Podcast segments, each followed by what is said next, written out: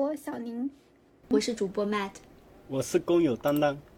那首先，我们请当当跟听众朋友们打个招呼，也做个简单的自我介绍。大家好，我是来自江西的当当，现在在康乐村。当当可以简单说一下自己是啊什么时候来到广州的吗？初中毕业，我一个人来广州，反正就是家里面安排嘛。那你家人为什么就是安排你来广州？当时有什么门路吗？还是有亲戚呀、朋友知道这里有工作？是是我个姑父介绍我来广州一个电话亭上班，他有朋友是在这边开电话亭的。那时候还手机还不呃不是很流行，嗯，所以有电话亭。就是那个给大家提供那个电话，然后付钱，然后可以打的那种公用电话亭是吗？对然后顺便卖点报纸呀、什么那样子的。差不多。那你那会儿那么小，才十五六岁，然后家里面人跟你说你要去广州这么一个地方，然后你当时心里面是怎么想的？你那会儿肯定对广州一个大城市会有一点点想象吧？家里面让我去，其实我是不想去的。嗯但是家里面大人也说了，你不去，你在家里面能做什么？种田吗？然后我一想，哎，算了，去就去吧。但是你家人没有考虑过让你再读书吗？因为我自己也不想读了，嗯因为我读初中的期间的话，一一直是在看小说，看小说读完的，读完的初中，考试的分数就比较低嘛。嗯，我们家里面说实在话，文化程度也不算高吧，最好的话就是我初中毕业嘛，那你姐姐她是读到嗯，读完哪个年读完五年级就没读了。那她当时是为什么没有继续再读嘞？我爸说就让我读呗，是因为家庭还是有点困难，是吗？没法就是支付你对们两个。对对对，要支付两个的话，嗯，开支比较大嘛，就支付一个人嘛。嗯，那时候的农村都是没，嗯，都是没有那么富裕的，家里家里面小孩读书的话，还是有点困难的。那我们说回你到广州吧，你对广州最初的印象是怎样子的？也没啥印象啊。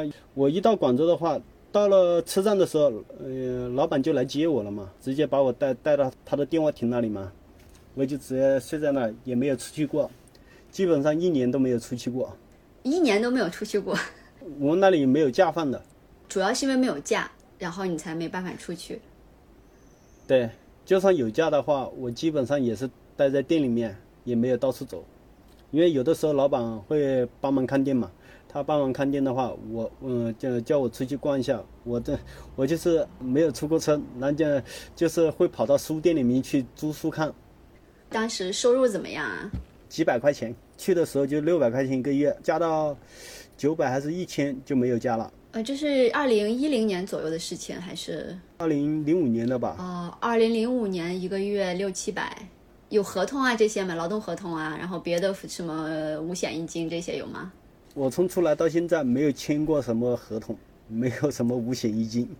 那个工作你觉得怎么样？你对那个工作感觉？我觉得那个工作总感觉是混吃等死，然后家里面也叫我，嗯，去学点技术吧。我学技术学技术啊，家里面介绍让我去学挖掘机，也学了几个月，没有碰到挖掘机，只是在挖掘机上面睡觉了。那没办法，因为因为那师傅不让你碰挖掘机嘛，苦活累活我都干。我记得呢，那时候天气还很冷的时候，师傅的衣服还让我去，就是在山上嘛，让我去小溪里面洗洗。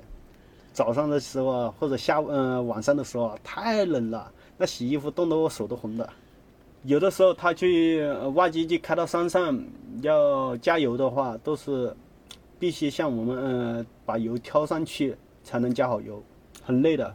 然后我受不了，受不了就没做了嘛，没做了。家里面说跟你堂姐夫去广州进厂吧，去制衣厂里面做事吧。我说那去就去呗，就就来了这边了嘛，来了康乐嘛。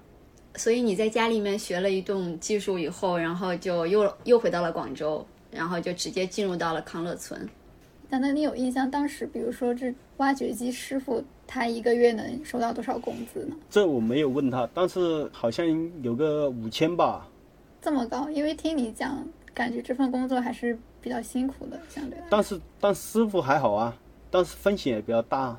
其实就是你相当于因为是一个学徒的身份去做苦力，然后根本没有学到任何的东西。是啊，再一个没有工资啊，对不对？没办法，然后就还是进厂了，是吧？嗯，那就进厂呗。就跟我堂姐说，那呃，介绍我的到那厂拉布嘛。嗯。他把我丢那里，然后就叫他同村的一个表哥看着我就行，不要闹事就行。然后他就走了，在那里也是待了待了几年吧。你说的那个工作是一个怎么样子的？你可以跟我们大概描述一下吗？裁床里面，他是要有人牵布嘛，对不对？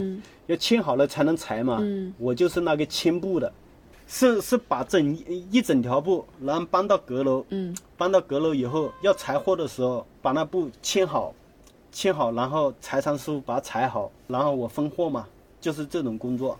哦，你就是切布是吧？把布切成不同的形状。有师傅切，然后师傅切好了，我要把他就把它切好的那些货要分好，一扎扎的分好。嗯。到时候就就是有车位会过来拿货。所以你这个工叫什么工？呃，属于杂工，属于杂工。属于杂工。那你当时这份工作工资大概能拿到多少钱一个月？也是一千还是一千二？早上的时候八点钟你去上班，不管你是有事做没事做，你必须得待在厂里面，等到。吃完中午饭的时候，有布料来了，然后就要裁货了，然后我就开始干活。有的时候干到晚上十一点，有的时候干到嗯下午六七点钟就可以下班了。也不是说下班，但是我还要待在那里。有坏片的话，他们会叫我配片，就是让我就用剪刀剪好了递给车位，因为车位有的像有个布料有洞啊，我就要把把它配一个配好的拿给他就行了。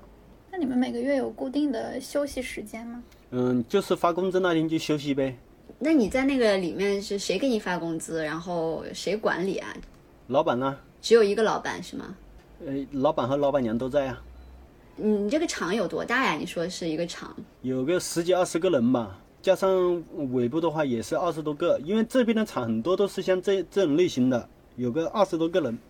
你说这二十多个人都算都属于长工，还是说有一些就是临时只干一天两天？长工，长工全是长工哈。长工，像现在的话就是长工比较少，基本上招的零工比较多。那当时像你这样十几岁的工人多吗？多，那时候多，那时候我们厂里面学徒的学徒的就就有七八个吧。那男女比例你还有印象吗？当时厂里面也比较平均啊。就你们当时是。包吃包住嘛，都包住，嗯，大通铺，嗯，就那那有几个人？你们一起？我们老板搞的宿舍是两房一厅，有女的房间嘛，哦，然后还有个夫妻房嘛，住夫妻的嘛。我们这男的就住在厅里面，七个人，就是那架子床，就是离厂比较近，百来米左右吧。那你这份工作包吃包住，相当于你每个每每次发的钱都可以给自己存下来。玩游戏啊？玩什么游戏？魔域。你就是那个钱，就是给游戏给充值什么的吗？对啊。所以你是从零六年左右是，就是你开始工作以后赚到的钱都是用来打游戏。对。那当时游戏主要是在网吧里面去玩，对，主最先是在网吧，然后后来老板搞了搞了几台二手的电脑放在他一个不用的房间里面，然后让我们这些人去玩。反正每个月收我们五十块钱的，嗯，电费就是了，搞了有三台吧，还是四台。我觉得还挺奇怪的，就是他他招了你们这些人，不是为了给他干活的嘛，然后还给你们放了个电脑让你们玩游戏，这到底啥啥考虑呀？因为因为有的时候有的时候厂里面没事做，知道吧？有的时候厂里没事做，那人就不知道就不知道去哪里玩，有的时候一下跑到很远的地方。想叫回来上班就比较难嘛，所以他搞个有个娱乐节目也也好呢，让一些这些年轻人性子不要那么野，哎，有事就在厂里面玩就行了，对不对？那你们就是不管有没有事做，一个月的工资都是固定的嘛？当时我是固定的，像杂工之类的都是固定的，只有车位的工资是计件的。你说过你的亲戚也告诉你说，你平时没事的时候就去学一下踩机子是吧？嗯，我学。你学了吗？我学。学了，我免费给他们呢，给那些老师傅打工啊。刚开始就采那打边机嘛，嗯，没事就给他们打打螺纹呐，就这样子啊。时不时踩一下，我也不是经常给他们帮忙，有的时候拉不拉的很累的时候，一下班我就要回去休息。后来觉得觉得这样不行，我还是我还是学踩车吧，踩车子吧，我就不拉不了，我就叫老板娘教教我们踩车子嘛，嗯，然后就专门踩车子，老板娘就给我们学徒都开工资嘛，自己做多少就算多少工资嘛。那时候就是让我们做一些简单的嘛，嗯嗯，像什么定位之类的啊，嗯，没事做做领子啊，就是分工序嘛，相相当于做流水嘛。踩了一两个月了，熟悉了以后啊，到了下半年的时候，他就给我们嗯几个学徒安排了一个房间嘛，我们几个学徒全部都在那里，然后做流水嘛。摊到货每一件都要查货的，所以如果是我们学徒做的，该返工就返工，就给我们学徒；如果是老师傅要返工的，就给老师傅的，呃，给老师傅返工嘛。老板娘心里有数嘛，反正是嗯、在那里面，嗯，有事做就做，没事做就玩，就这样子啊。哎，我听你这么说，感觉你的工作好像还行，是不是？因为习惯了嘛，嗯，也习惯了熬夜，你知道吧？因为我的第一份工作就是八点多开门，就是电话亭八点多开门，嗯，到了晚上十一二点钟才关门，也是熬那么久，因为慢慢熬熬习惯了，其实都还好。反正我们这这些人啊，年轻人都是这样子，把货一交完，一到下班的点，下班会说一句“无惊无险又过了一天”，就是没有返工嘛，没有返工的嘛。我觉得听你讲你你之前就是当学徒的时候的事情，还有你这个进厂，跟我以前听过很多关于进厂的故事非常的不一样。可能是因为你进的这个厂是那种比较小的厂，然后就感觉大家工作中还可以开玩笑打趣，不想工作的时候可以暂时不工作，然后可以去那个休息，然后还可以跟老板娘那个提条件，是吧？这个那时候老板娘生日的时候，老板娘都请我们这些学徒吃饭，嗯，她都没有请老师傅吃饭，为啥？因因为我们学徒嗯对她好一点嘛，是不是比较听话嘛？嗯然后我们跟呃该闹也会闹，该唱歌也会大声唱。那时候就就有手机了，因为买的手机声音都是比较大的，都喜欢放着放着歌来听的。那你这个杂工后来是什么时候转到一个车工的？搞杂工也就是搞了整整有一年吧，嗯，就开始学学踩车子，因为那里老板踩车子以后娘会教嘛，工资，工资不高，那时候只能做到八九百块钱，那就是比你一开始当学徒工资还要少喽。但是比拉布要轻松吗。是是是，拉布很重哈，体力活，嗯，那康乐村有相对比较大规模的厂子吗？有啊，有呃有的有一百多人啊，在康乐上算是比较大的规模。他们那里做的货比我们的货还严格，他那是必须就是用画粉画好了，画好距离，你就要车到那个距离，也不能多车，也不能少车。是就是大厂它对那个你的技术要求和质量要更高一些。对，要更高一些。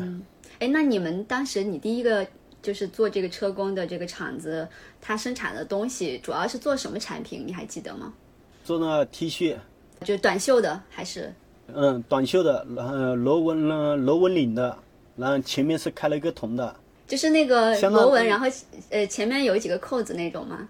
对对对，那就是开铜嘛，那有扣子的地方就是开铜的嘛。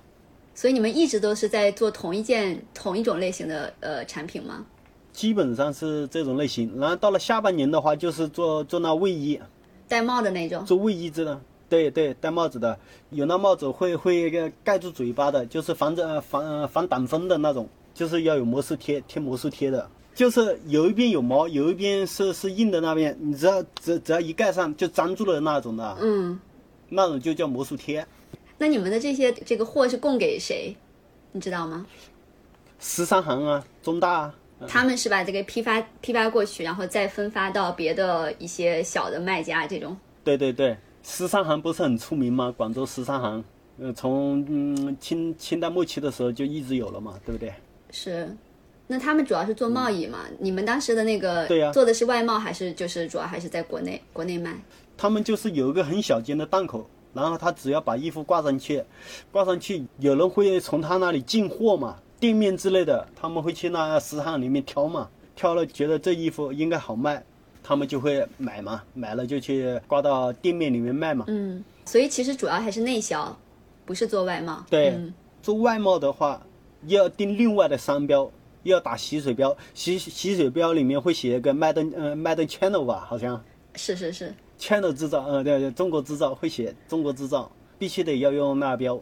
如果是内销的话就不需要，啊、所以你就能知道你到底是做的是内销还是外贸的，是不是？对对对。那你做过外贸吗？有啊，现不过现在衣服基本上都有中国制造，网单嘛，现在都是网上直播卖货的。以前就没有，以前的话，如果要发外的话，或者是订单，就是别人订了有多少件衣服的话，按人家的要求来，要定什么标，嗯质量也稍微严一点。就意思是，其实外贸的商品总体来说，呃，除了洗水标，质量还是要稍微严一点。因为想让人家返单的话，返单就是回头客，然后就就肯定要质量给人家搞好一点嘛，人家才会回头，哎，觉得哎你这质量可以啊，呃，那下次人家就会接着来买嘛，对不对？话内销的话就没有那么多要求，只要过得去就行了。因为我们老板娘基本上每件都会查货的，哪里毛了她都会呃抽出来，就是一交货的话，她都会把那衣服稍微检查一下，那外贸的产品单价也会稍微高一点吗？还是一模一样，要么给你多加几分，就这样子。反正做是同样的做法，只是针针码调的大小而已。比如说外贸可能要求那个针码要更细一点，是不是？对啊，那打的就好看一点啊。你你你们有的时候买那衣服，嗯、你就是在淘宝上买或者嗯买的不是什么品牌的话，你再买一件品牌的话，你对比一下那线路就看起来就是不一样。一个贵的呃贵有贵的道理，懂了吧？相当于大家投入的时间更多，是不是？工人们付出的时间要更多。对，在一件衣服上，但是工资没有增长，工资反而会下降。为什么工资反而会下降？你针码调慢了嘛？啊，就是你们其实还是计件的，也不管你做的质量怎么样，反正一件就是那么一个价格，对对对那这不，合理啊！那工人没有动力做这种好外贸好单呀。没有动力的话，他就多多给你加五毛钱呢。如果不行的话，他就给你说好话，你帮帮忙把这这一点做了呗，反正就这一点，呃，还不一定会返单，那你做这个长工做了多久呀？做到人家厂倒闭。你可以讲讲一下大概是一个什么样的情况吗？那时候是呃，算是什么金融金融危机冲击的吧？零七年、零八年的时候吗？过了几年，是在一零年左右吧，第一个厂倒闭了。嗯，嗯，因为他们付房租，房租就每年都在增长，大家伙也没什么生意做，对不对？就是没什么货做了，所以就慢慢倒下了呗。那当时是有很多的厂遇到的这种情况吗？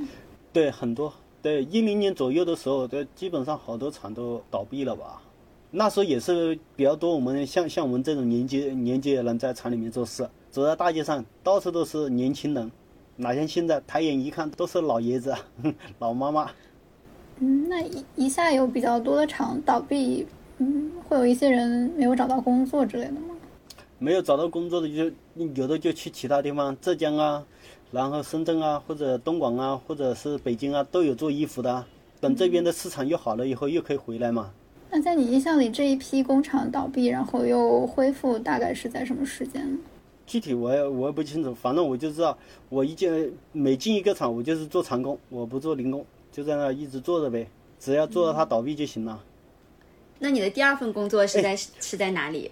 也是在康乐啊，因为我们这个厂倒闭了，另外一个厂也是做跟我们做同一个老板的呃档口老板的货，他知道我们这人在那厂已经出厂了，然后他就请我们吃饭，请我们六七个人吃饭吧，吃了饭把我们全部拉到他厂里面去了，你相当于没有失业。没有失业，那这个厂里面有跟上一厂有什么不一样的地方吗？都感觉差不多吧，反正在那在那里工资高一点嘛，因为技术方面也提高了嘛，在那里也一样，该唱歌唱歌，该聊天聊天。他厂里面年轻的呃女孩子也多，我们一老一老在那聊天。这个厂大概多少人？他们厂厂工也有十十几个来着，但是没有我们第一个厂大。反正把我们拉过去以后，也将近二十个人吧，就是车位有二十个人。这那时候我们我们几个人就合伙租了租了一呃一个一房一厅嘛，该睡上铺的接着睡上铺呗，然后该睡该睡下铺的睡下铺呗。好那时候好像是九百块钱吧，一一房一厅。那个工厂的老板会给我们补房租嘛，好像是补两百，一个人补两百。一个月吗？房租补贴有两百块，对，就相当于你是觉得收入要比之前要好一点点。对啊，那时候能做个三千三千多了。哇，那从一开始的一千多，一下子到三千多了，涨了不少呀。对啊，因为在那里做事也比较认真一点了嘛。工作时间有没有增加？还是也是一样的？嗯，也是差不多。呃，看了大家伙下班就跟着一起下班，要是没有下班的话就接着做呗。反正也是到到不了十二点，有的时候做到十二点也无所谓，对不对？收入涨到三千之后，因为有一个比较大的提升嘛，那消费上面有没有什么变化？消费提没提高的话，只要看米粉，炒米粉啊，有的嗯那时候我刚来康乐这边的时候是两块五还是三块，但换了另外一个厂的时候提到五块了。那你这个时候还是会有一些花费在游戏上面吗？有啊，那时候玩 CF 啊，买枪啊，买一把武器都是八百八十八。真舍得呀。嗯，那那时候 CF 的火麒麟就是八百八十八嘛。那这时候是转战网吧了吗？嗯，对，那村里面就是网吧应该挺多的吧？康乐这边就有五个网吧，啊，一个网吧大概能容纳多少人啊？有的两三百啊，有的三四百啊，哦就这样子啊、网吧一一到了嗯、呃晚上的时候啊，或者过节的时候啊，基本上都是爆满。嗯，能上机的话，那估计很难等。以前我们就是去去一家网吧跑好远的，发工资嘛，第二天就不上班嘛，不上班我们当当天晚上一下班就去，那时候在在那等，一直等到凌晨一两点才上机。那你花八百多买一个武器，为啥没有想自己买个电脑呢？不用跑网吧去玩。那时候后来就买了。因为因为那时候太多小偷了，哦，这边小偷最多了，我手机丢过五六个了，就是被小偷偷进。到宿舍里面偷的。对，哦，所以大家那会儿就不愿意买，不愿意买贵重的，你知道吧？嗯，是是是，你知道城中中不缺的就是小偷，对不对？再说房子密集嘛，有的时候你要是打开窗户的话，一不小心就被小偷盯上了，盯上了，给搞不好什么时候就给你搞搞不见了，真的。那大家有抓到过小偷吗？你抓到了怎么样啊？他就还给你呗，还给你，跟跟，反正人家人家知知道你这里有有贵重物品的话，肯定就不怕贼偷，就怕贼惦记。嗯，明白明白。那你的第二份工作又做了多久？啥时候倒闭的那场？那老板去上海开店了，然后说不搞厂了。他说：“哎，搞厂赚不到钱了，怎么样啊？”然后就走了。我们就去了那德胜新城的八十八号大院那里，跟我们做的类型差不多，然后就去厂那厂里面做事，反正工资也差不多。那时候还是计件是吧？计件，但这边都是就基本上都是计件。你们那个一件多少钱？我们之前一直都没没问一下。嗯、我们是做平车的，专门做评车，做好评车就给打边，打边打好了就可以交货嘛，就这样子。我们评车的话，有的是两块多，有的是一块多，有的是三块多，就这样子的。男士的上衣都不算难，单价也不高，都是靠数量取胜的。那你一天大概能做多少件？反正就是每天只要达到自己的目标，就一百多块钱就行了呗。那时候要求也不高，啊、每天一百多块钱，那就是一天要做个五十件，四五十件。嗯，差不多。对，就是变化比较大的就是这几年，这几年就是做裤子了。因为做裤子就相当于你要把上衣的工序抛弃掉，做裤子有做裤裤子的做法吗。你是从什么时候开始从上衣转到裤子的？呃也就是呃四年前吧，在这个厂搞了有第四个年头了吧。因为那几年的经济好像效率也不是蛮高，只是只是一直在通货膨胀。你们有没有感觉到？啊、你说就一零年以后是吧？然后一直到一六一四年这段时间，是是不是一直在通货膨胀？好像是那几年房价开始飞涨吧？对啊，物价一直一直在飞涨，工资没怎么涨，物价一直在飞涨，是，一直涨到现在都还没停。哎，现在现在炒米粉都八块了，有的地方都十块。哎呀，看得我都流眼泪但。是你们做衣服的价格并没有涨，对吧？服装的价格其实也没有怎么增长。没有增长，就像我们裤子，嗯，我朋友说都是几年前的单价，都还是几年前的单价。哎呀，没办法，只能靠自己技术，能少玩一点就少玩一点，然后做快一点就做快一点，就这样子了。你看，那到了这个厂，都是戴着耳机做事，歌也不唱了，可以说一天下来基本上都不怎么聊天了。所以说，小宁说他有点社恐，我说我们也是一样呢。那这个厂是只做裤子吗？嗯，只做裤子啊。知道我们这人做裤子就专门找裤子来做，他不会给你找找什么上衣给我们做的。知道我们不爱做了，因为做做上衣啊，我不拿手的话赚不到钱。所以那边厂很多是这样去划分的吗？比如他只做上衣，他只做裤子这样。嗯，很多厂都是啊，他是看员工啊，他呃有的厂呃有的厂是看员工，有的厂有的厂不是，有的厂就是老板搞到什么货你就给我做什么货，你愿意做就做，不愿意做你就走，就这样子。比如说你一开始一直在做上衣嘛，然后你要转到做裤子的话，你要重新再学、再熟悉这个怎么做裤子嘛？中间有没有一个就是熟悉的时间？然后它们主要的区别是哪里？你可以介绍一下吗？那裤腰啊，就是有的是裤腰的时候，你要是没搞好的话，容易容易扭，就是踩的不平的话，容易扭。系皮带在那裤腰那里，那时候搞的都都是牛仔，那牛仔的都是有裤腰的吗。嗯，你们买的是已经洗好水的，我们做的是没有洗水的，然后一做那手都很容易脏的。反正搞搞那个，嗯，我不会搞，都是我朋友教我。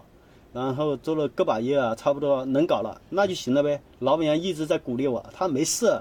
哎，你朋友你朋友刚来的时候也是不会做不会做，慢慢的也就熟悉了。那行吧，那就搞呗。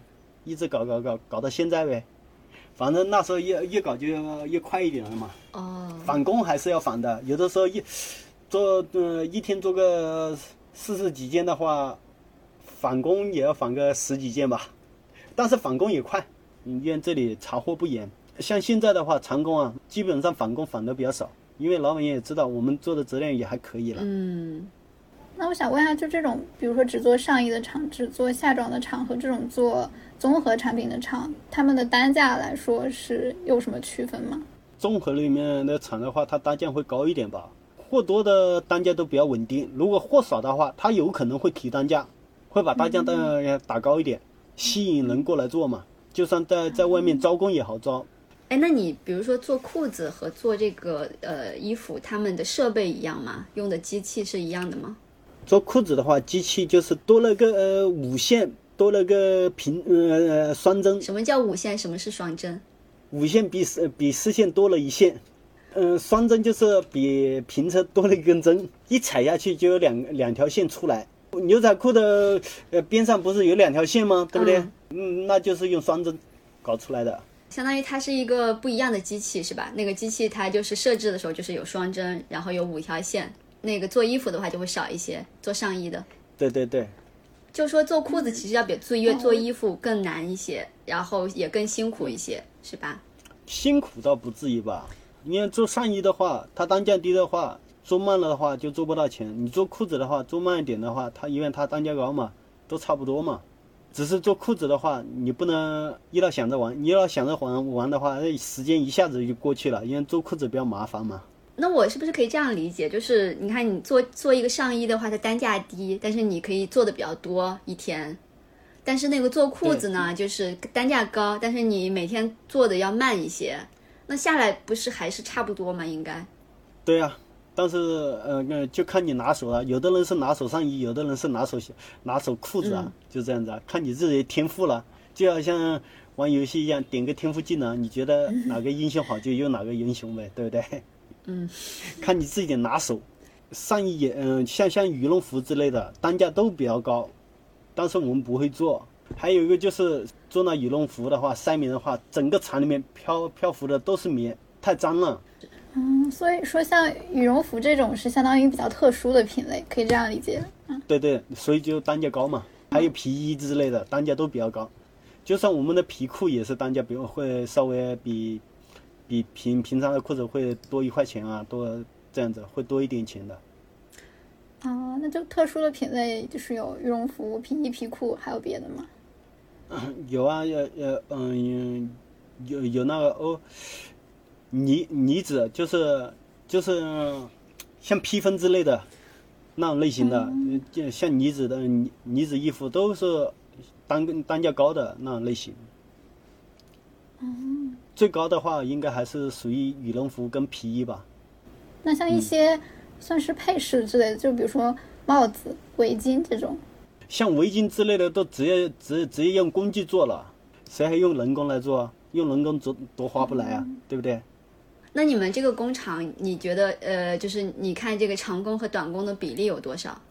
就是打零工的比例是最多的。嗯。我们长工人少，现在现在都是。很多厂里面基本上都没什么人，都是他们采好了货，拿了嗯拿了一件板衣，然后就去大街上招人，然后拿个牌子，拿个牌子写的招零工，嗯嗯那是招打边的，或者是招平车，都会写好，然后到了晚上的时候，嗯、如果没有尾部的话，他们也是拿个牌子会去街边上会写好招尾部、招砍车、招钉扣的都有。那就是什么时候有有这个需求，就立刻去找人是吧？对啊那怎，么能保证能找到人呢？能啊，只要你一出去就有人呢。像我们车位的话，要去打零工的话，都是早上七八点钟起来就去外面找。会做尾部的人呢，他们是下午下午三四点钟或者四五点钟就会出去找，都有一个时间点呢。在你的印象里，大概是从哪一年开始，这种零工的比例就逐渐上升起来了？就是二零一五年左右吧，开始零工的比例开始一直一直上升，一直上升到现在最多零工了。因为因为搞长工，搞长工的话，有的老板是是是把那价钱定死了嘛。你招零工的话，他做不出来的话，他会招零工，会提高一点；没人做的话，他就会把那价钱提高一点去招零工嘛，对不对？你觉得这个主要的原因是在工人这边，还是在老板这边？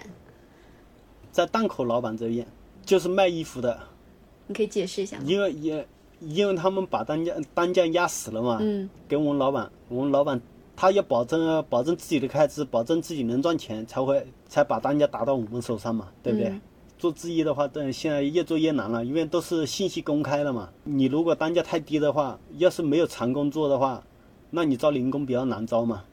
你说这个信息公开指的是什么样子的公开呢？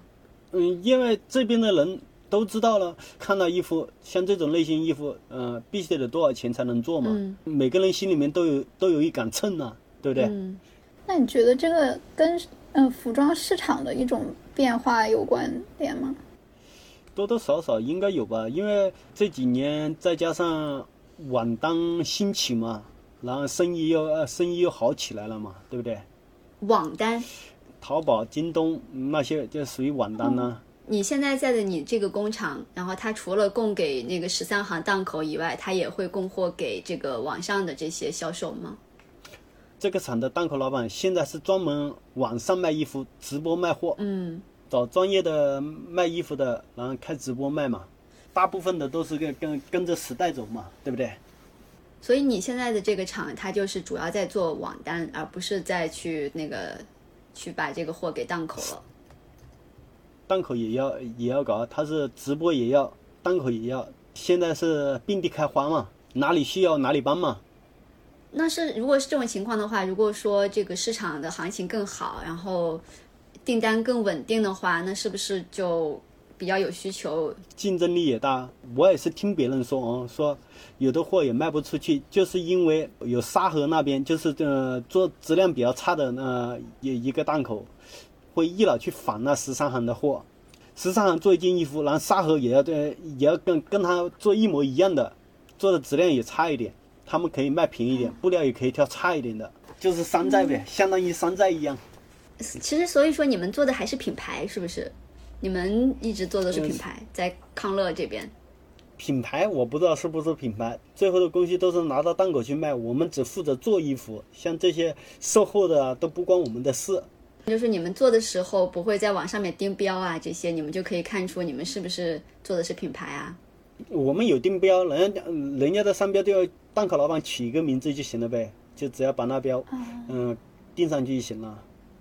我之前有其实有听过，就是关于比如说国内的这种服装产业，就是自己的这种设计能力是比较低的嘛，所以一般的模式就是国内的一些品牌，它可能会仿照就是国外的那些品牌的衣服的式样。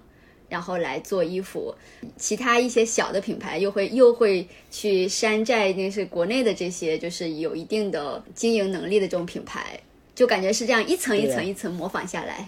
对对对啊，呃，就所以就是有的时候，呃，刷抖音都能都能看到那十三行里面或者沙河那档口里面都在打架，就说你你你仿我版了，把把我的客户都抢走了嘛，就有的时候会打架啊、骂街啊，就这样子啊。我作为一个消费者哈，我我的经验可能，比如说我要买一个什么衣服，然后我去淘宝一搜，哇塞，有那么多店铺都在卖，然后介绍都是一模一样的，但是你其实并不知道有，但是有的贵，有的便宜，就是有的很便宜，然后有的呢要贵一些。然后你就不知道说这个便宜的跟这个贵的是不是一样的东西啊，就那个里面的广告什么都是一样的。那这种情况是不是就是说，其实如果你买便宜的话，你就会买的是那种就是质量很差的，呃，但是如果买贵的话，有可能就是那个稍微好点的。是不一定的，淘宝上的图片都是仅供参考，谁谁知道是好是差，是不是？嗯，这不知道，只有你们买回来试了才知道质量怎么样。如果不行的话，你们就退货，对不对？是的，现在网上会有那种博主嘛，他就专门搞测评，他就会去买同款不同价的衣服过来对比，有的时候真的是价格高的还不如价格低的质量好，各种情况都会有。对啊，你你只有只有尝试过了才知道。那像那种呃所谓大品牌的服装呢，就比如大家都耳熟能详的那些品牌，他们的质量是很严格的，你们会有这种订单吗？我们不会接那种订单，因为那种订单你如果做错的话，呃要赔很多钱的。那康乐村里有这种订单吗？康乐村有应该是有，但是蛮少。这种订单是不是一般都交给那些就是特别大的厂去做？对，特别大的让专业的人去做那些，真的，我们只能做毛货。因为你们买衣服，就像你们女的买衣服，也就是穿个一次两次就不穿了，对不对？何必买那么贵的？都是同样的格式，你是买贵还买便宜？你也是穿个一两次。再说你们这些人不懂衣服的，哪里知道质量好质量差，对不对？有道理。但是有的衣服跟穿着要舒服一点啊，有一点有的穿的不舒服呀。但是大部分的衣服基本上，嗯，基本上都还好。呃，为什么现在是海澜之家？以前买买一件 T 恤都要百来块钱，他现在有有的时候会会把那价钱压得很低啊，像五六十、四十呃四十几块钱一件都可以卖呢。就是因为有我们这些人去冲击这个市场，有我们这些人做的衣服，其实质量就比他们差那么一点，对不对？嗯但是你们你们穿起来也是一样的，有一样的效果，对不对？嗯，所以就把他们冲击啊，冲击的不行啊。就是你们质量要差一点，价格要低很多。对啊，嗯你想想价格这区别很大的。那这个衣服如果卖的越便宜，其实对工人是越不利的，不是吗？就是因为我们现在工资一直没涨啊，涨不上去了，只有耗时间耗过去啊。为为什么我跟小宁说这边有好多累趴下的人嘛？其实就是因为这个东西的价格太低了，对吧？然后你们才挣不到钱了嘛。对啊，然后消费高了嘛，你如果消费低一点的话，倒无所谓。现在消费也变高了，工资一直没涨，单价一直没没涨，你就想想，这人说实在话，哎，这几年真的很好难啊，又是疫情，是不是？就你之前有跟我讲过，说厂里大概分为呃几个就不同的工种，可以跟大家再简单的说一下吗？就是车位、看车、踩车尾部，还有师傅，对不对？对，比如哪些是，比如说不同岗位的工作时间，以及大家的这种计算工资的方式，因为都有一些区别嘛。先说，嗯、第一道工序的是裁船，师傅先做板一，做好了板一，档口老板一下单，然后一下单就给裁船，裁船要把布拖过来，拖到我们厂里，然后呢裁船就把那布裁好，裁好再交到我们车位手上，我们车位把它做好，呃要有砍车的话就交到砍车手上，让砍车砍好，砍好以后就再交到交到尾部，交到尾部剪线。剪完线以后要钉扣的啊，老板会去外面招零工钉扣啊，或者他自己钉扣。要吸水的就是拿到外面，交到另外的洗水厂里面去洗水，然后再发回来，再让尾部打包装，打好了就可以交货嘛。你之前说的是有哪几个岗位它是计件的来着？车位砍车都是计件的，啊，车位跟砍车是计件的，其他的是相对是固定收入这样子，对吗？对对对，那比如说像裁床还有尾部，他们这种固定工资的大概水平是在嗯，反正就是七八千左右吧，七八千左右。七八千左右。那之前是有说像尾部是会主要做夜班，对吗？对，嗯、尾部做夜班，财商也是相当于搞夜班嘛，因为财商有的时候货裁很多的话，我们早上去的时候他还在裁货。比如说像你是做车位嘛，你的嗯一般的工作时间是几点到几点？九点到晚上十一点。然后你是加班比较少的，对不对？对，我是我是那加班比较少的那个人，我怕死啊。我还年轻啊，还想多活几年呢。他们做的比较长的，会从几点做到几点？他们比较长的话，会七八点钟就上班，上到晚上两三点呢。嗯，那像砍车也会跟你们差不多吗？砍车的话，他基本上有的时候是下午上班嘛，上到早上都可以的。呃，裁床也是这样子的情况。对，然后尾部呢？尾部一样呢，尾部是从下午五六点钟上班，上到第二天八九点嘛。如果他们能早点搞完的话，三四点钟搞完的话，三四点钟下班啊。如果他们搞得比较晚的话，搞搞六七早上六七点就搞到就早上六七点啊。如果还货多的话，就要搞到十一二点，就搞到十一二点呗。然后他们就 第二天就可以多多休息几个小时嘛，可以到八点钟来上班嘛，都是这样的。那休息日的话，大家都是每个月发薪的那天才能休息一天。对，像我们的话，如果做累的话可以请假。我们厂里的老板娘比较好说话。那你们的工资就是呃，除了日常的这些，嗯、比如说有什么呃情况是会扣工资，以及有什么情况是会给你们发类似奖金的这种？我们自己买了有空调，就是移动空调。天气热的话，老板娘会扣我们两百的电费嘛，其他的时候不扣。嗯就其实是一个空调是吧？然后放在你的工作的地方。不是放在宿舍，是晚上睡觉的时候。广州这边天气比较炎热，晚上睡不着，嗯、买个空调吹着、哦、明白。就能睡好。那之前有提过说，嗯、奖金是不是类似过年会有一个红包？开年来的时候有三百块钱车费，三百块钱红包；回去的时候有三百块钱车费，三百块钱红包。这个是每年就是所有人都会有的，是吗？只要是长工就有，哎，那你们做长工有合同吗？没有这边的人基本上都没有合同，那口头约定呢？也没有口头约定，都是人人与人交心。怎么一个情况是人与人交心呢？就是说，老板娘，你这有没有事做？他说有事做，那我在你这这先做几天，如果做得好的话，就直接在直接在你这里做长工，就这样子啊。那工资啥什么时候谈？就是工资结的爽不爽快？他爽快，单价是怎么样的？嗯，一开货就给你给你给单价。没有讨价还价的余地了。呃，讨价还价的话，那就是呃，实在做不到钱的话，就跟老板娘说一下，这个这款实在做不出来，能不能提一点呢？就这样子啊。那老板娘不同意的时候咋办？不同意也做啊。有的时候我们会去，嗯，说，哎，这个实在做不到钱，不想做啊，然后我们就这就下班了呗。你们几个人工友们会商量了一下，然后一起去跟老板谈，是不是？也不是啊，有人谈了，我们就会在在在上面给他加油助威啊，相相当于也会搭话。老板娘实在是做不出来啊，就这样子啊。那就是 一般谁会做这个角色，跟老板娘去谈？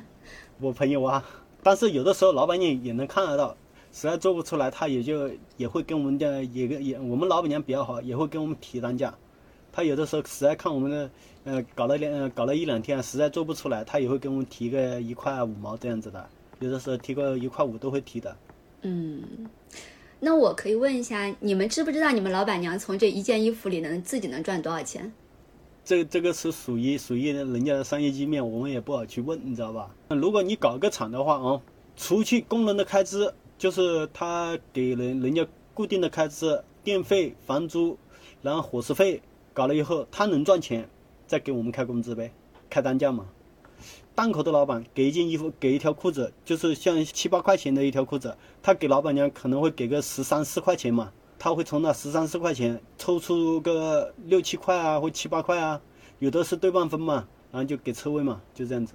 如果一条裤子档口老板给你十六块钱，有的老板他会给工人开八块钱嘛，然后他自己拿着这八块钱剩剩余的八块钱给当开支之类的嘛。这十六块钱是不不包含这个材料费，就光是这个加工费是吧？对，嗯，像提供布料的话，都是档口老板会提供的嘛。哦，全是来料加工，你们算是。对，来料加工，对。当当，就是你在康乐村工作的这几年，呃，有没有见到过工人受伤的情况？你们这个工作，呃的一些危险性会在哪里？就见过两个，一个就是那时候刚学习的时候，嗯，有人有人在柴床里面踩到手了嘛，然后还有一个像我们的小伤打瞌睡引起的，就是一不小心用那针刺这擦破一点手指的皮嘛，我一个朋友去年吧，去年就是有一根针插到手指里面去，去开了一下刀，就是花了四四五百块钱，没伤到骨头，就是在手指里面。那一般遇到这种情况，厂里面的呃负责人啊、经理是怎么去处理呢？老老板娘给他付了医药费吧。呃，像他裁到手的时候，嗯，那情况我不知道原来厂是怎么处理的，因为那时候没有那么好奇，那时候没有好那么好奇，只好奇打游戏了。因为我们是服装行业嘛，嗯，会有一些比如说类似火灾这种情况吗？在我经历的厂，我没有遇到过。但是村里面会有是吗？时不时有，有的是线路老化嘛，有电火花嘛。因为现在康乐这边已经分得很清楚了，住人的地方不能开工厂，开工厂的地方不能住人，就是这几年把它区分开的。遭火灾的话，就是在住宿区嘛，线路老化着火了引起的，每年都会有几起吧。再说了，消防员离我们这里也很近，一千多米吧，很近的。那有发生过因为火灾造成人员伤亡的这种情况吗？人员伤亡的基本上没有。那你们有进行过消防培训吗？我们没有进行过消防培训啊。那你会用灭火器吗？没用过，但是知道怎么用。把那塞子一拔，然后就拿出来一对准那个一一按就行了呗。嗯，那个都都有示意图的，都有消防示意图。你既然说，因为大家的工作时间比较长嘛，所以还是会存在过劳的情况，对不对？嗯，这边也很多，每年都要拉好多人走啊。有的是进医院呢。我们每次就是跟人聊天的时候。不要那么勤快，不要搞那么累，小心小心没坐过奔嗯没坐过奔驰的，再让你们坐一下奔驰啊，因为那救护车都是奔驰的牌子嘛，对不对？你说的这种过劳被拉到医院的情况，呃，你每年能遇到多少次呢？不是说我能遇到，我是在抖音上能刷到，因为能听到救护车一直在响，就是那个实时是吧？就是你你在那个地方。就算不实时也知道哦，也原来那那天救护车显示那里有人坐坐倒下了。嗯，但是这个也就是大家平时那个抖音上传的，也不一定就是真的呀。但是我们要知道的，像那就是很劳累、疲惫的人倒下的，因为很多人也会在那说嘛。路边上呢，稍微一站就有人在那聊天，都能听到嘛。我听你说这个上班时间啊什么的，相当于就是。你们的这个工作根本就不会去考虑中国的劳动法去规定的这些，每周的工作时间不能超过什么四十四个小时呀，加班时间不能超过这些三十六个小时的限制，然后一周必须要安排休息两天啊，这些完全都是没有的，是吗？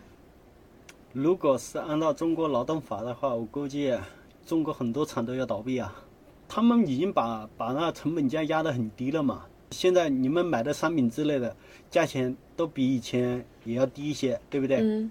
如果没有我们这用用时间薅出来的，嗯，如果都是按照国家的劳动法正确的去做的话，那单价根本就不可能降下来啊，对不对？那物价以前是怎么样的，估计还是怎么样，对不对？但是如果说这个劳动法是全国的，大家所有的厂都完全遵守这个劳动法的话，做不出来就做不出来，大家都一样呀。就不会有这个压低价格的这种竞争了。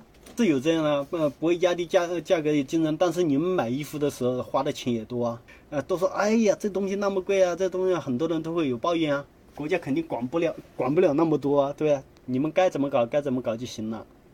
而且其实这个竞争并不只是存在于国内的厂商之间，其实我们现在买到的一些衣服也能看到它是越南制作啊之类的，也会很多。那边可能成本也会更低啊，或者之类的。是，如果我们不搞那么久的话，很多工厂都直接搬到国外去了，那我们这边人，好多人都会没有事做。这就是大大体上的大局了。哎，这些我们管不到了，我们只管好我们自己，对不对？还蛮好奇的，就是你刚才听你说，大家都知道，就是你使劲的赶工，然后使劲的每一个小时做出更多的衣服。并没有让你的收入提高呀？为什么大家不慢一点做呢？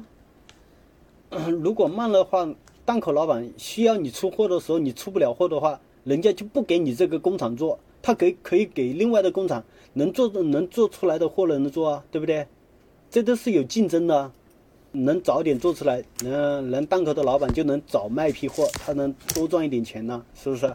反正说实在话，只要做就有钱，你不做损失的还是自己啊，对不对？你不做，自然有人会做；你不你不做那么长的时间，自然有有人会做那么长的时间，对不对？跟人心本来就不齐，是不是？那你们有没有考虑过，就是曾经有没有尝试过，就是几个人一起去跟老板去谈？谈每年都会谈一下，这条裤子我给你加了单价，下条裤子的单价还是那样子的话，谈了也没什么意义啊，对不对？是，如果是每一次都得谈这个单价都不一样的话，确实是这样子。嗯，已经没有意义了嘛，对不对？嗯，就像呃，我今天这条裤子，我就给你高一点就高一点，嗯，等到没货的时候做另外一种的裤子，我再给你少一点单价的话，你也没办法，对不对？你还不是要做啊？是，所以所所以说底层人物的话没办法的，都是被逼无奈的，谁不想好啊？谁都想好啊，对不对？我的感觉是可能有一定的空间，但这个空间已经被压榨的非常非常有限了。它在档口那边就有一轮的竞争，就已经有一个相对固定的价格，然后再发到厂里这边来，又是一个竞争，大家要去争取到做这批货的机机会。那它又是出一个合适的成本，要拿出一个合格的效率，然后再到工人这边又是一个这样的情况，毕竟是一个整个市场环境摆在这里。对，很难的，市场就这么大，竞争又那么厉害，是不是？你不做，自然有别人会做。嗯，所以就会出现很多工人工作的时间确实是非常长，像之前你说的。还会有救护车来拉人的这种情况，你在抖音上刷到这种视频的时候，有没有去呃看一下大家的留言或者是评论？我看到了，我直接刷过，因为我知道像这种嗯像这种情况的下是无法避免的，看多了也就习惯了，知道别人做事做的比较厉害，嗯，像我们这做久的人，都是多多少少都有都有职业病吧，都很正常。如果出现这种情况的话，都觉得很正常。你们康乐的这些工友们，他们会担心，就你们平时聊天的时候，会去聊说没有保障啊，这些日后怎么办的问题吗？大家都习以为常了，你知道吧？嗯。那你有设想过，如果说呃，比如说自己受伤了，工伤，或者说呃年纪慢慢大了，就不太好找工作了，自己该怎么办的这种这个事情有想过吗？没有，等等年纪大了就在家里面养老呗。如果呃受了工伤的话，呃厂里面有责任的老板会赔一点就赔一点呗，就这样子啊。那现在不是很流行一句话，自己是第一健康的责任人，呃拿到我们这里来也是很正常啊。这句话。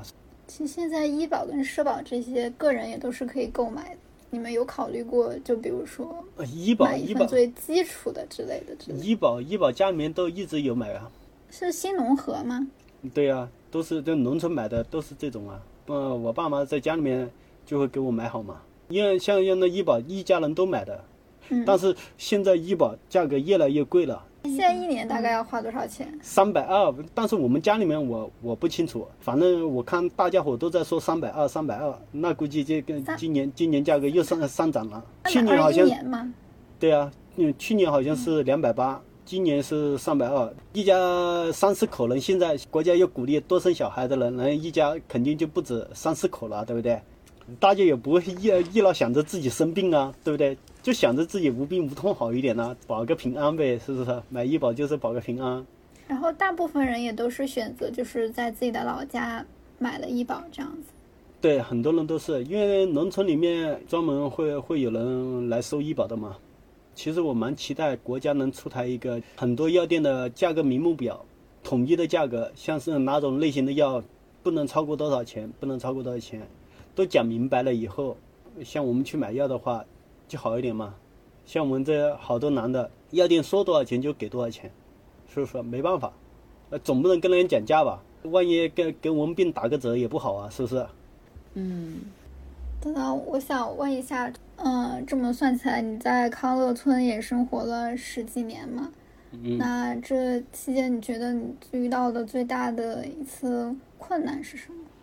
嗯，困难就是，我我爸在这边受过伤吧，送到欧是昌岗那边什么医院了？好像是第二人民，呃，第二人民医院吧。送到那里的时候，说那个医保。广州这边异地报销只能报一半，然后我就把我爸送到我们市里面去，因为那时候是我堂哥联系一个大夫，然后在那里报的话能报百分之八十嘛。说那就是平时生活中如果遇到一些困难的时候，通常会向哪些人求助呢？有的时候是资金问题的话，就问朋友搞一点就行，或者找老板娘，反正自己在在那做事做了有钱的话，可以先找他先支一点嘛。做那么久，老板他们也会帮忙的，对不对？反正这其实在这边的话也没什么困难呢，在这边都是三点一线，没事做了就躺在宿舍睡休息。我基本上一年下来都很少出康乐村，很喜欢宅在宿舍，不愿出去了。随着年龄增长，真真的都不愿走了，没有以前喜欢逛啊，呃这逛那逛的。现在都有事做就使劲做事，没事做就躺在宿舍休息，除了听小说、上班，然后宅在宿舍睡觉，都没有爱好。玩游戏基本上如果忙的话，我呃一个礼拜都不会打开电脑。所以前段时间当当说他已经迫不及待想去上班了，是不是？是啊，你玩的太久了，人都玩生锈了，那搞不好车子都踩不好了。哎，那你现在住的地方还是像以前一样是宿舍吗？还是已经变成宿舍？还是宿舍？还是一起大家一起住一个房间？那有隔板呢，有隔起来的嘛。现在双手一打开都能碰到两边的隔板。啊，就是一个很小的那个隔间是吗？哦，然后里面就是你自己一个人的空间，这样子。对呀。那你要交房租吗？不用，全是老板娘负，老板负责哈。对他们租的宿舍。就是给我们长工住的嘛。嗯，那它是一个房间隔成了几间？一个大的房间。五间。五间啊。是你对于你这个住宿满意程度怎么样？你觉得不方便的地方是哪儿呀？没有不方便，我觉得都很好啊。天气热的时候我有空调。嗯。天气冷的时候又保暖。那这个吃饭呀什么的可以自己做吗？还是说有厨房啊这些？吃饭吃吃饭有厨房啊。嗯。有厕所啊，嗯，有厨房，有厕所啊。嗯，哎，确实，单身的话，其实对住住怎么样也无所谓，对吧？只要这个舒适就行了。对呀。那来到广州也已经十几年了嘛？那你觉得，呃，康乐村主要发生了哪些变化呢？没有变化吧？这都是一样的。但我听你讲，我我感觉最。嗯，工厂里面的呃工人还是发生了一定的变化，比如说他们的年龄层这样子，是会有一些改变，是吗？是有改变，那年龄改变了呗，然后还有嗯，结婚的、离婚的都都反正都都遇到过，我就觉得这些事都很平很平常呗。那你觉得工厂里面为什么会发生这样一种年轻人逐渐变少的这样一种？态势，年轻人的心态我不知道他们是什么心态，但是我觉得吧，年轻人应该受不了那么长时间的苦吧。反正现在年轻人比较少做这一类，呃，做衣服这一类的，我就是遇到很少。就像我们厂里面，这几年一直是那几个员工，没有改变。那村里相应的呃娱乐活动啊，或者娱乐设施方面有没有什么变化？都感觉都没什么变化。只有物价上涨了，其他都还好。但听你之前说，就是你们刚工作那段时间嘛，比如说还会去到一些呃书店里面去，嗯下载书啊之类的。后来慢慢的发展到去网吧这样子。因因为那些书店随着呃呃科技的发展也被淘汰了嘛，书店租书的话基本上都是武侠小说之类，不是是玄幻小说之类的。呃，在书店里面下载电影之类的。因为现在科技那么发展，嗯，发展到现在，都是用手机了，一个手机能，嗯，就能当全部了，对不对？那大家平时用的比较多的应用会有哪些？平时的应用啊，我用的的多的话就是一个虎牙直播，一个抖音，然后就是微信呢，要么听小说啊，然后还有一个听歌，就这样子啊，其他都还好。有就来广州这么久，有没有考虑过就是在广州落脚？没有，广州这边不适合我们外地人落脚啊，落不起啊，太贵了。但也没有想过，就是说离开广州是吗？离开广州，我不知道去哪儿。回家里面做的话，在广州做，在家里面做，肯定在广州做划得划得来一点呢，对不对？这边单价还要高，那边单价还要更低一些，是这样。是啊，总体如果让你总体评价一下广州的话，你会怎么评价？就相对来说，你对这座城市比较满意的地方在哪里？觉得它还能改进的地方，或者你自己，我觉得广州它的包容性比较好一点。那你希望它这座城市能提升一些的地方有吗？就是广东呃本地人不要歧视我们外地人就行了，嗯，不要排外就行了。那你打工的这些年，一般多久回老家一次啊？我我基本上每年都回啊。那你觉得家乡那边这些年来最大的变化有哪些？家乡的变化就是呃县城改变的太快了，有、现在我们县城都是分老县城和新县城，新县城呢到处都建的高楼大厦，哎，老县城还是嗯、呃也在改造。说实在话，要嗯都快认不出来了。就听起来城市建设整体还是有变化跟提升的。对，那你有就是看到这些发展，会有吸引你回去的这种？他又不发展我们村里面，要是发展我们村里面，我就回村了。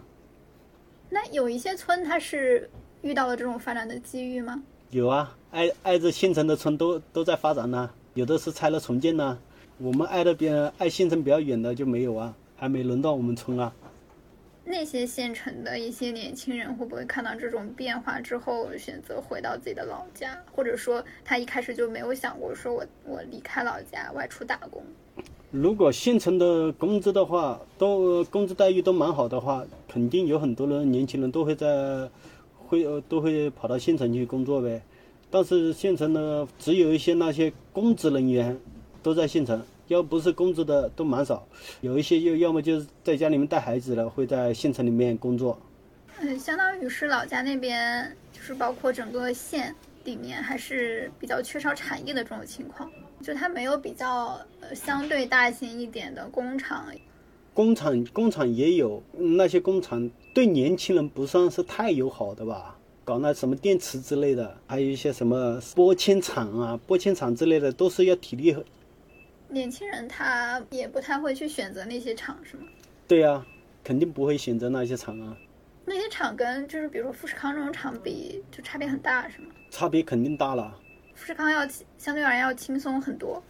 对，像那个这只要打打螺丝之类的，嗯，其实还还不错的，好不好？所以说，相对来说还是会有比较多的年轻人倾向于去富士康这种公司去打工。就是如果他们选择打工这条路的话，对，那如果现在假设村里面会有一个年轻人，他说：“哎，当哥，我想到康乐这边来打工，你会怎么回应？”其实我我是拒绝的，我不想，因为现在年轻想法跟我们以前年轻的时候想法是不一样的，所以呃又能管教，对不对？打又不能打，骂又不能骂。你你像我们以前的话，家里面把你丢到这广东，跟人家说你要打要骂随便你就行了。你会觉得他们其实，呃，不愿意吃这个苦，吃不了这个苦，是这样吗？嗯，我觉得是。如果能选择的话，我肯定是不不不会建议朋友来做制衣，因为做制衣太辛苦了，而且又是基建的话，是不是凭自己能力赚钱？但是在富士康不一样啊，在富士康他他他有固定工有保底工资啊，不像我们这一没事做，连保底工资都没有，对不对？其实就是进进厂做长期工，也还是一个选择，就是也不要进厂做那种日结工，日结工也还是有一定的不稳定性。对对对，那那你觉得就是现在读书对一个人的影响还大吗？读书还是蛮重要的吧，但是你读书也不能读死书嘛，你要也要呃像暑假的时候到处走走，就算不工作的话，你要到处看一看，多学一学，对不对？这样子才好一点嘛。像哪像我们读书的时候，没有想过要读书，只是想着要玩，搞到现在只能在工厂里面这踩缝纫机。那你之前有没有听说过就是康乐村的改造计划？一九年就听过了，但是改到现在还没改啊，只是把上面的以前那村村里面那那上面不是有铁盆呐、有有二手房东会加铁盆子啊，然后把它拆掉了嘛。嗯，你们当时有讨论过这个所谓的嗯拆迁改造计划吗？就是觉得你改你的呗，我们做我们的吧。到时候要搬走的话，又不是又不是我们着急，着急的还是那些老板。相对来说，比如说厂里的经理啊这种，对他们的利益来说影响会更大一些。肯定啊，因为像那老板之类的，他如果要拆迁的话，对他们的冲击是比较大的。他们又要再重新找厂啊，或者是重新搬到另外的地方去，就比较难嘛。现在刚好时间上也快到年底了，新的一年啊即将来临，嗯，可以说一下你有什么新年愿望吗？我的愿望就是，赶紧来个富婆给我包养了吧，我不想努力了。开玩笑，开玩笑，开玩笑，哎，我我的新年愿望就是。大家都好好的吧？那你想对明年的自己说些什么呢？对明年自己啊，没事，明年你一定会更好的就行了。那我们最后想请你分享一下你最喜欢的一首歌曲。嗯，任贤齐的《风音节》。可以讲一下为什么会选择这一首歌吗？嗯，感觉好听啊，又逍遥，总感觉他那歌里面人啊是比较逍遥自在的吧。就像看到一些武侠小说里的人物是吧？对，快意恩仇。是啊。我们会尽量把这首歌也剪进今天的播客里面，送给当哥。也非常感谢你今天愿意做我们的嘉宾，分享你的经历和想法。也谢谢你们，谢谢小宁还有小马。好的，好的。那最后你对这个。节目的听众还有什么想说的吗？就是我们是叫打工，他们可能会有比较多的打工人来收听这个节目。嗯，我想对打工人说，能不打工就不打工吧，当老板好不好？非常感谢当哥说出了我们每个人的心声。好，那我们今天就到这里。好好好。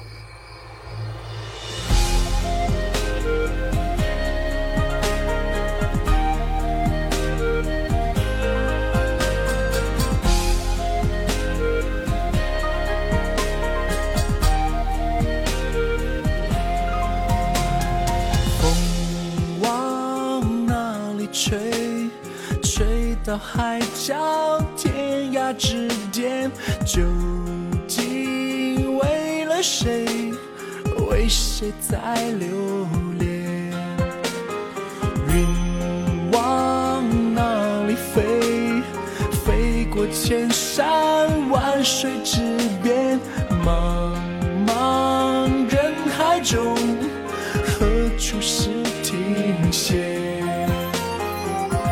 光剑影人心，看似终点，又回到起点。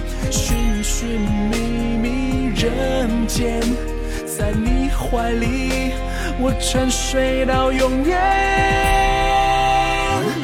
命运的手推我向前，我随你而摇，随你而飞。很纠结，难分难解，又何苦再缠绵？等待了你，誓言了我，既然要追寻，又何必后悔？天上一天，地下万年，终究是。